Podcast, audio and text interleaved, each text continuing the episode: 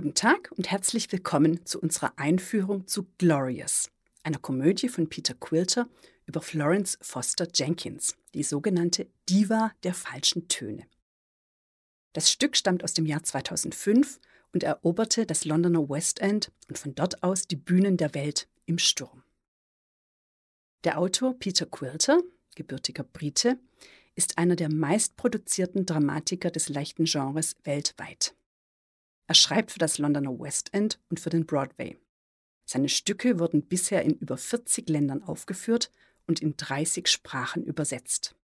Sie standen und stehen, außer in New York und London, auch in Theatern in Sydney, Amsterdam, Berlin, Johannesburg, Warschau, Chicago, Caracas, Helsinki, Budapest, Rom, Montreal, Madrid, Rio de Janeiro und Wien auf den Spielplänen, um nur die herausragendsten zu nennen.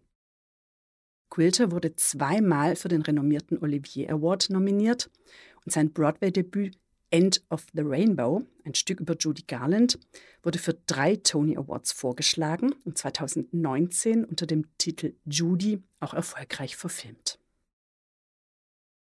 Glorious erzählt die Geschichte der amerikanischen Amateursängerin Florence Foster Jenkins, die von 1868 bis 1944 lebte und als die schlechteste Sängerin der Welt berühmt wurde.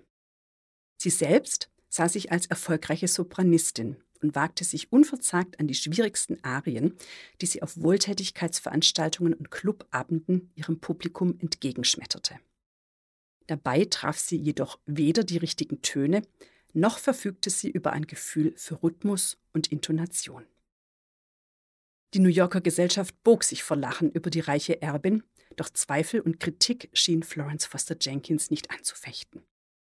Hingebungsvoll unterstützt von ihrem Partner St. Clair Bayfield und von ihrem Pianisten Cosme McMoon beglückte sie die Welt unbeirrt mit ihrem Gesang. Viele von Ihnen kennen Florence Foster Jenkins vielleicht aus dem gleichnamigen Film mit Meryl Streep und Hugh Grant, der sich ebenfalls um die Königin der Dissonanzen drehte. Quilters Theaterstück entstand aber über zehn Jahre vor dem Film. Es orientiert sich an den historischen Tatsachen.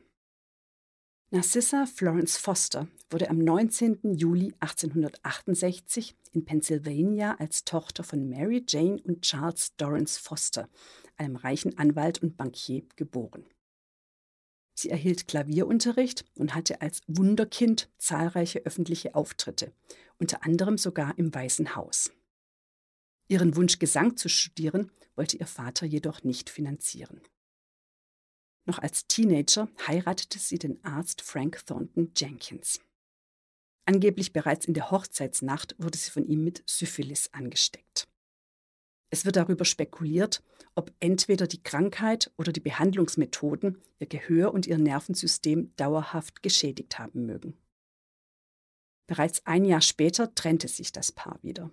Ob sie sich jemals voneinander scheiden ließen, ist allerdings nicht sicher. Florence verdiente sich zunächst einen bescheidenen Lebensunterhalt als Klavierlehrerin. Ihre Hoffnungen auf eine Karriere als Pianistin hatte sie wegen einer Armverletzung aufgeben müssen.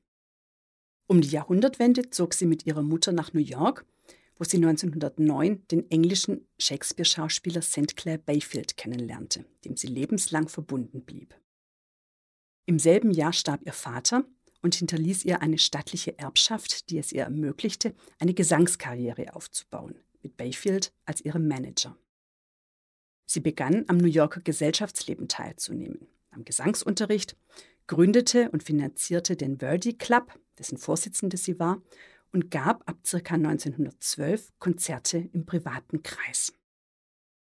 Wie zahlreiche Tonaufnahmen, die im Internet abrufbar sind, belegen, quälte sie sich dabei kreischend und quietschend durch die Stücke. Sie traf kaum einen Ton, und wenn zufällig doch, dann konnte sie ihn nicht halten. Hören Sie ein kurzes Beispiel, eine Originalaufnahme von Florence Foster Jenkins, die die Glöckchenarie aus Leo Delibes Oper Lacme singt.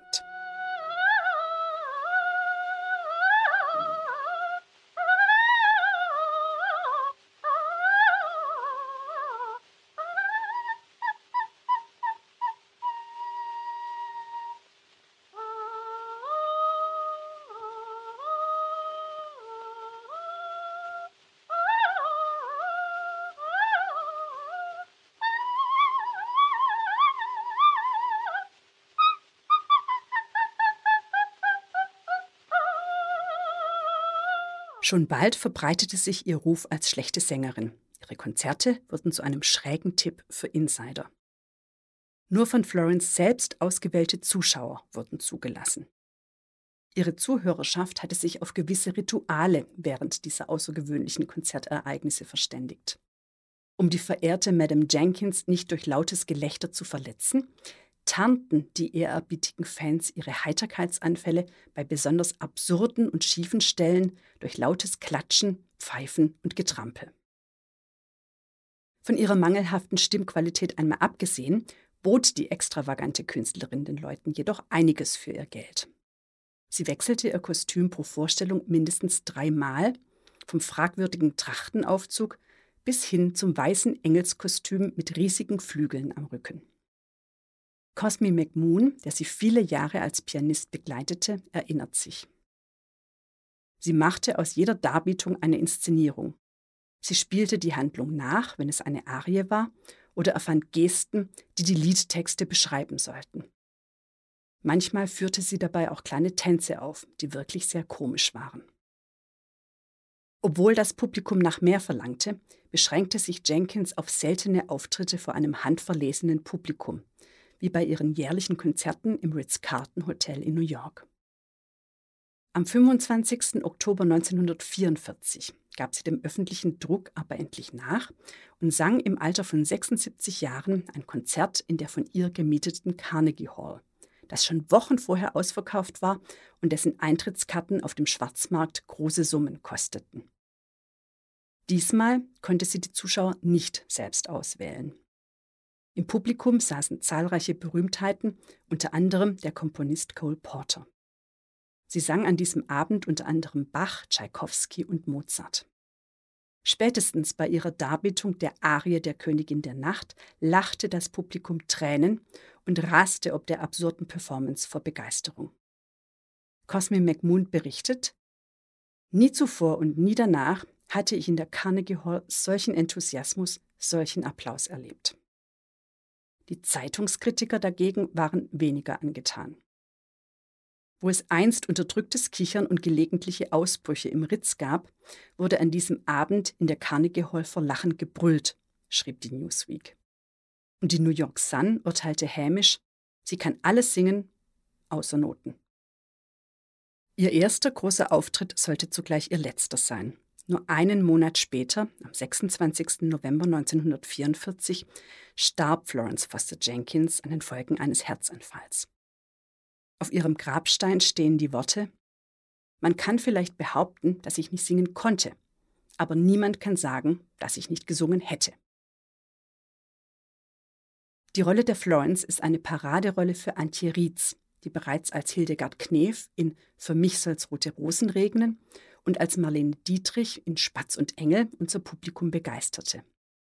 Mit ihr stehen Peter Lewis Preston in der Rolle des Pianisten Cosme McMoon, Marius Hubel als St. Clair Bayfield sowie Stephanie Klimkeit, Amelie Sturm und Maja Müller auf der Bühne. Die Ausstattung stammt von Sue Siegmund, Regie führt Frank Lorenz Engel. Er hat in der Komödie Marquardt bereits Für mich soll's rote Rosen regnen und vergangenes Jahr Spatz und Engel inszeniert, das bei der Publikumsumfrage zur beliebtesten Komödienproduktion der Saison 2021-22 gewählt wurde. Freuen Sie sich auf eine herzerwärmende Komödie über eine Frau, die ihren Lebenstraum beharrlich verfolgte und daran mit großem Durchhaltevermögen und unerschütterlichem Selbstvertrauen auch bei stärkstem Gegenwind festhielt. Man mag sich dabei an Ludwig van Beethovens berühmtes Zitat erinnert fühlen. Eine falsche Note zu spielen ist unwichtig, aber ohne Leidenschaft zu spielen ist unverzeihlich. Peter Quilters liebevolle Hommage zeigt Florence Foster Jenkins als eine Frau, die von wahrer Liebe zur Musik beseelt war, deren Lebensfreude und Begeisterungsfähigkeit beispiellos waren und die uns zeigt, dass wahrer Enthusiasmus manchmal über die Begrenztheit des Talents zu triumphieren vermag. Wir wünschen Ihnen gute Unterhaltung.